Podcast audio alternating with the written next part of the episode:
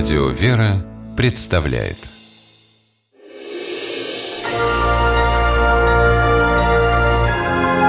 Герои моего времени 9 сентября 2013 года полицейский из города Североуральска Алексей Рузиев возвращался с дачи домой. Прошел дождь, на трассу опустился туман, и Алексей вел машину предельно аккуратно. Однако, заметив на дороге дымящийся автомобиль, полицейский прибавил скорость. И это спасло жизнь попавшему в аварию молодому мужчине. Мысль у него тогда была только одна – успеть помочь пассажирам легковушки до того, как она загорится. А в том, что он успеет, сомнений у Алексея не возникло, несмотря на то, что ситуация с каждой секундой становилась все более взрывоопасной. Остановился, развернулся, свет фар направил, чтобы видно было. Пока там шел, она уже вспыхнула, уже огонь, то есть пошел. Подбежав к машине, моторный отсек которой пылал, Алексей открыл водительскую дверь и обнаружил за рулем пристегнутого ремнем безопасности молодого человека.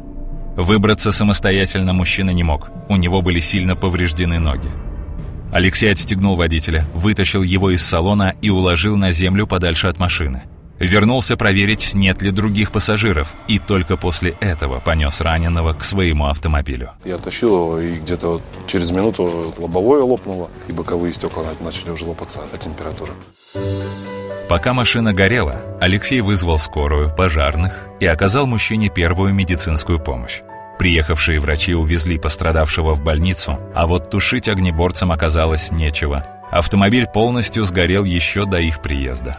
Алексей навещал спасенного им мужчину в клинике. Выяснилось, что 25-летний водитель на скользкой дороге не справился с управлением и врезался в бетонный столб.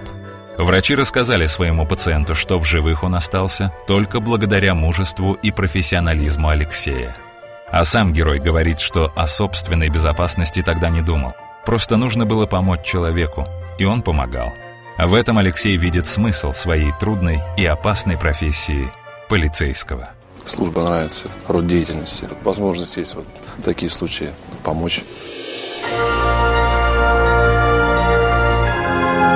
Герои моего времени В программе использованы материалы газеты «В каждый дом». Город Североуральск.